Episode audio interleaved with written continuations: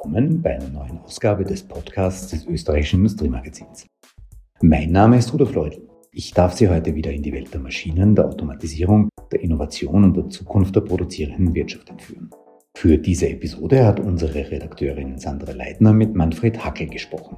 Hackel ist ein Urgestein der Kunststoffrecyclingbranche. Seit über 24 Jahren ist der studierte Maschinenbauer und Betriebswirt beim Kunststoffrecyclingmaschinenhersteller Erima beschäftigt.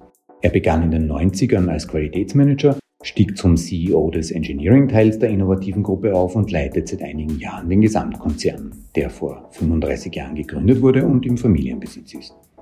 Im Gespräch Fred Hackel, der vor zwei Jahren mit einer Innovation sogar den Europäischen Erfinderpreis abräumte, seine Wachstumsstrategie fürs Unternehmen und welche Zukunft er für die Recyclingindustrie als Ganzes sieht.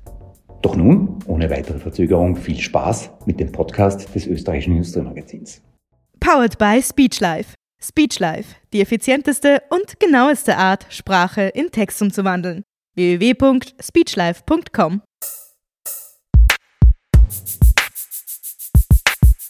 Schönen guten Morgen. Es freut mich sehr, Herr Hackel, dass ich Sie heute begrüßen darf. Das Kunststoffrecycling boomt, aber auch das Medium des Podcasts wird immer beliebter. Lässt sich noch abzählen, bei wie vielen Podcasts Sie schon dabei waren?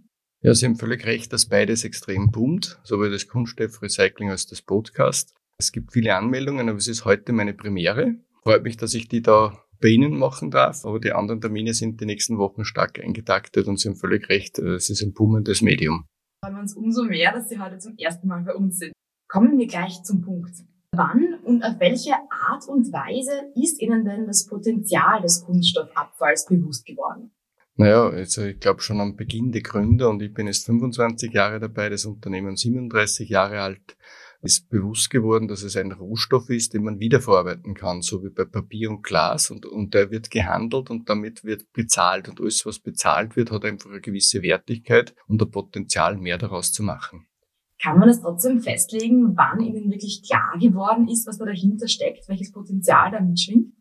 Na, das Potenzial, würde ich sagen, ist so richtig vor 15 Jahren erkannt worden. Da ist dann auch gewisse strategische Maßnahmen haben wir gesetzt, um das Wachstumskurs fortzusetzen, um, um weiter erfolgreich zu sein. Und da ist es so richtig dann losgegangen. Da ist erkannt worden, okay, die Welt will Kunststoff recyceln, muss Kunststoff recyceln. Und in den letzten Jahren ist dann die Geschwindigkeit enorm weiter gestiegen. War dann am Anfang vor allem dieser Nachhaltigkeitsaspekt schon so präsent wie heute?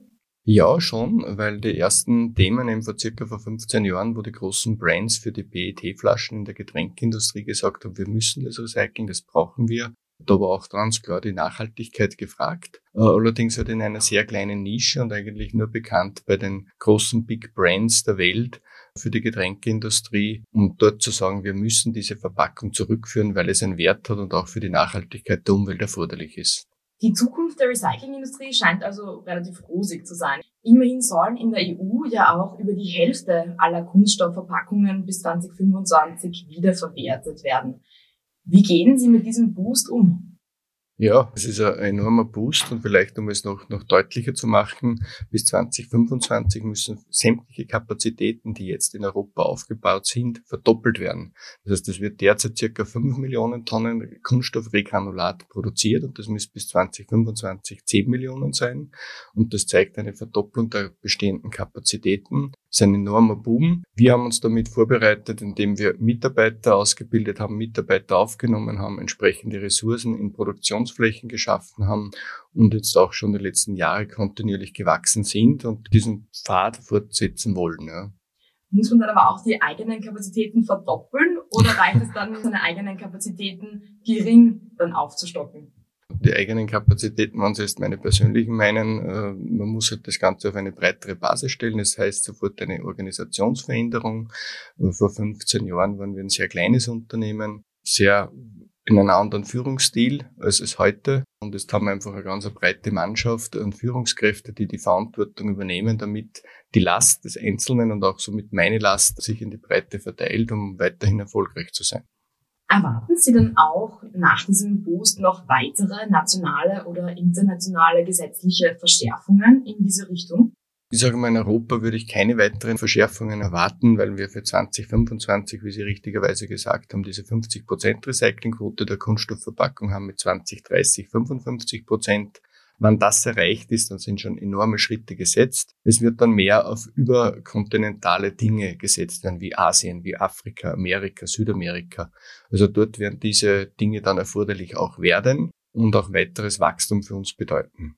Was erwarten Sie da konkret? Zum Beispiel in Asien gibt es viele Bereiche, wo es noch gar keine Infrastruktur der Sammlung gibt.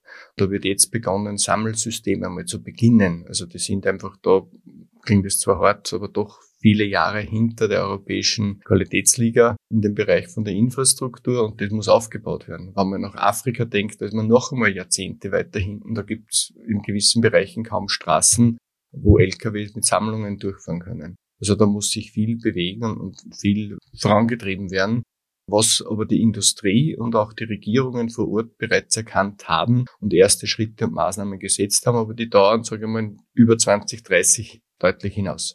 Die Nachfrage bei den Recyclingmaschinenproduzenten, die steigt an. Doch wann ist der Peak erreicht? Wir hoffen, er ist noch lange nicht erreicht, aber soweit man einmal vorschauen kann, über die nächsten fünf bis zehn Jahre erwarten wir weiterhin ein Wachstum. Natürlich wird es immer wieder Einflüsse geben, die man nicht beeinflussen kann, wie jetzt zum Beispiel Covid im letzten Jahr, mit dem hat keiner gerechnet und hat es trotzdem eine gewisse Beeinflussung gegeben. Somit erwarten wir derzeit, und ist für mich der Peak noch nicht ersichtbar. Welchen Einfluss hatte dann Covid auf Ihr Geschäft? Naja, es waren kurzfristig bei uns auch die Auftragseingänge letztendlich sehr verhalten. Die Kunden haben keine Investitionen über einen längeren Zeitraum getätigt oder sehr wenig Investitionen. Wir haben aber das glücklicherweise mit einer Auftragsklettung bereinigen können, sodass doch im Endeffekt ein Wachstum für das abgelaufene und für das kommende Geschäftsjahr ganz klar im Plan ist. Sie haben erwähnt, man rechnet für die nächsten Jahre weiterhin mit Wachstum. Das Kunststoffrecycling scheint somit also noch lange nicht am Ende angekommen zu sein. Ohne die geheimsten Firmengeheimnisse auszuplaudern. Wie sieht denn Ihre weitere Wachstumsstrategie aus? Na, wir haben einen Plan bis 2025 aufgestellt, äh, sozusagen, dass wir dort kontinuierlich in einen zweistelligen Prozentsatz wachsen. Die letzten Jahre sind wir immer 20 Prozent gewachsen. Das heißt, von den letzten fünf Jahren haben wir den Umsatz verdoppelt von 120 auf 250 Millionen. Ob es in dieser Stärke weitergeht, aber wir wollen ein zweistelliges Wachstum erreichen und das international abgesichert auf allen Kontinenten. Wie kann das funktionieren? Funktionieren kann man das als erstes einmal mit einer Technologieführerschaft, ganz klar. Also wir brauchen neue Technologien, neuen Innovationen, um weiterhin der Technologieführer, der Benchmark in der Kunststoffrecyclingbranche zu sein. Dafür brauchen wir aber wiederum entsprechende Mitarbeiter und die entsprechenden Mitarbeiter müssen dementsprechend die Ausbildung haben, müssen motiviert sein, Ideen kreativ sein und letztendlich kann man dann diese Technologie nur auf die Straße bringen, wenn wir ein entsprechendes Vertriebsteam haben, Verkaufsmannschaft haben, vor Ort in den Ländern mit den Unterstützungen, um letztendlich die Kunden zu überzeugen, welche Schritte und welche Technologien bestmöglich sind, um einen Vertragsabschluss zu haben. Und dann ist dritten Schritt braucht es letztendlich die Abwicklung, Produktion mit Beschaffung, mit den ganzen Unterlieferanten, die mit uns mitgewachsen sind über die letzten Jahre, wo wir sehr partnerschaftliche Beziehungen haben und dann sollte dem Ganzen nicht viel im Wege stehen. Kommen wir mal zurück zum Plastik. Wenn wir jetzt an Plastiksackerl denken, dann brauchen wir da gar nicht drüber zu sprechen, dass die natürlich out sind.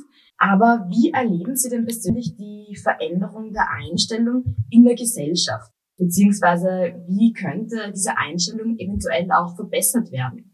Ich glaube, es hat sich die Einstellung äh, in der Bevölkerung schon sehr gut in den letzten Jahren verändert, weil einfach das Bewusstsein gehoben worden ist, einen Abfall nicht auf die Straße zu werfen, sondern einen Abfall in einen Mistkübel zu geben, egal ob es Papier oder Kunststoff, um in dem Kreislauf wieder zuzuführen.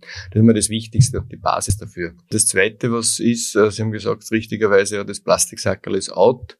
Ich will nicht zu viel über das Plastiksackerl sprechen, muss nur sagen, das Ideale ist, wir brauchen keine Verpackung, aber wo wir eine Verpackung brauchen, um letztendlich ein Lebensmittel zu schützen oder einen Convenience-Faktor zu haben für, für, die Bevölkerung, weil ich das schnell mitnehmen kann beim Wandern, beim Sporteln oder, oder sonstiges, ist halt dann der Kunststoff schon sehr stark in der Vorreiterrolle für die Klimaneutralität verantwortlich. Und das Unangenehme für sämtliche Parteien wären, wenn jetzt so Alibi-Handlungen gesetzt wären, indem ich zum Beispiel eine, eine anstelle der Kunststoffverpackung eine Papierverpackung nehme, die innen mit Kunststofffolie beschichtet ist.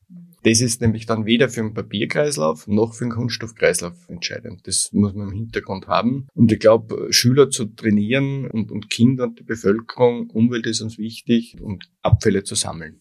Wenn wir schon bei den Kindern und Jugendlichen sind, welchen Einfluss haben denn in Ihren Augen diese von der Jugend getriebenen Bewegungen wie Fridays for Future zum Beispiel? Wir haben schon einen starken Einfluss, weil dadurch ein Druck auf die Politik ausgeübt wird. Es auch erkannt wird in, in den anderen Bevölkerungsschichten, die sich vielleicht mit dem Thema Klima nicht so weit auseinandersetzen, dass was geändert werden muss, dass wir uns verändern müssen, um, um eine Klimaneutralität herzustellen. Und somit finde ich es gut aufzuzeigen.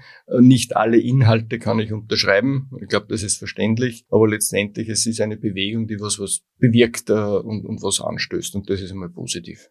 Sie bauen Recyclingmaschinen. Können Sie selbst in der Produktion nachhaltig agieren? Und was passiert denn, wenn die Maschinen am Ende ihres Lebenszyklus angekommen sind? Ja, bei uns im Standort schauen wir auch selbst nachhaltig zu sein. Das heißt, wir haben Photovoltaikanlagen auf den Produktionsflächen errichtet, also auf den Dächern. Wir haben geschaut, dass wir unsere Supply Chain eher regional haben. Das heißt, wir kaufen sehr, sehr viel aus, aus Österreich, Norditalien, Süddeutschland ein und eigentlich sonst von keinen anderen Ländern. Also da auch diese Regionalität zu fördern und dadurch einen CO2-Fußabdruck zu reduzieren. Das ist am Standort selbst. Und, was ich angesprochen was ist, wenn die Maschine irgendwann einmal ausscheidet? Äh, auch für das haben wir ein Geschäftsmodell. Wir haben eine eigene Firma, die Firma UMEC für Used Machines.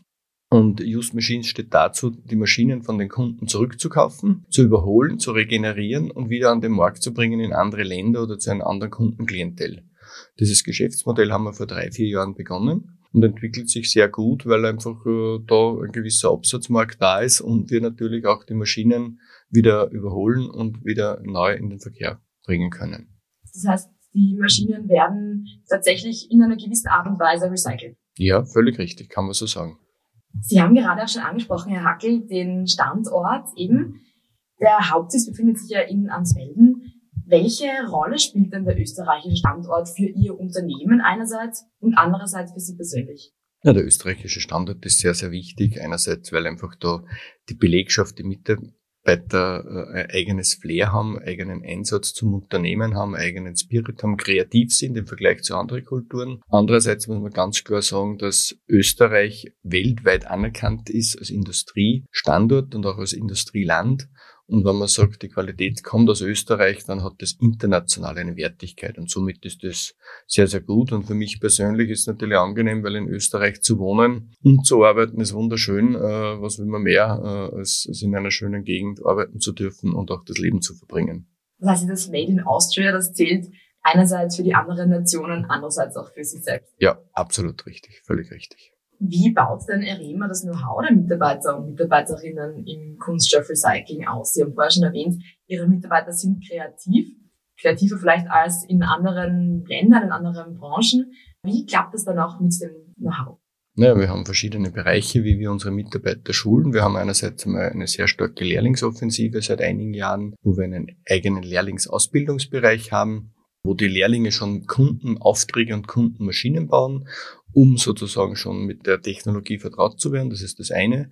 Das zweite, wir haben eine interne Loopback, das heißt eine Mitarbeiterakademie zur Ausbildung, zur Fortbildung der Mitarbeiter, wo die verschiedensten Kurse angeboten werden, um sozusagen damit das Know-how hochzuhalten. Und last but not least, das ist zwar das, was die meisten dann am wenigsten freut, natürlich müssen auch die Informationen und das Know-how dokumentiert werden, damit es weitergegeben werden kann, damit sich neue Mitarbeiter auch einlesen können.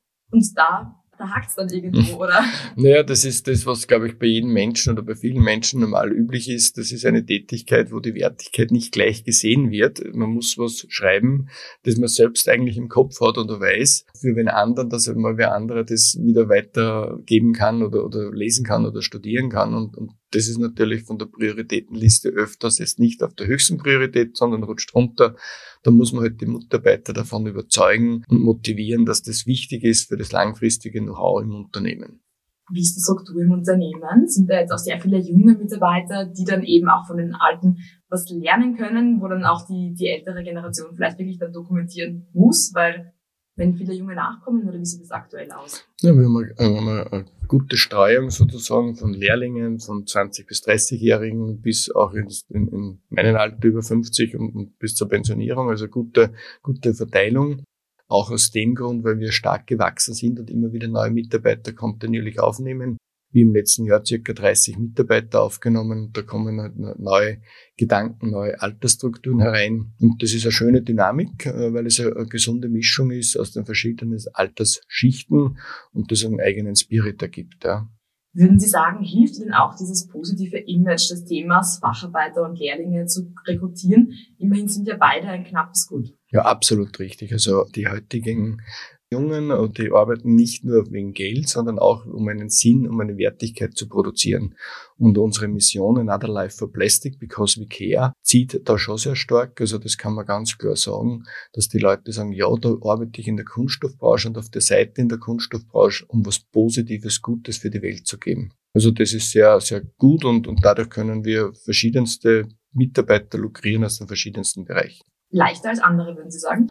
Meiner Meinung nach ja, ja. Also das ist unser Gefühl. Es ist, wir haben bei Mitarbeiterrekrutierung eigentlich bis jetzt immer nur unter Anführungszeichen wenig Probleme im Vergleich mit anderen Branchen, wenn ich mich mit Kollegen darüber unterhalte. Wir kommen schon langsam zum Ende und schauen ein bisschen in die Zukunft, was ich noch so tun könnte. Rema ist in drei Recyclingmärkten, also im Post-Consumer, im In-House und Industrial, sowie im Bottle Recycling tätig. Was ist aber noch denkbar? Da muss ich aufpassen, dass man nicht zu viel Firmengeheimnisse äh, in die, in die Welt hinaustragt. Aber ja, wir sind in diesen drei Bereichen und wir setzen auf zwei weitere. Das eine kann man schon klar sagen, das ist das chemische Recycling.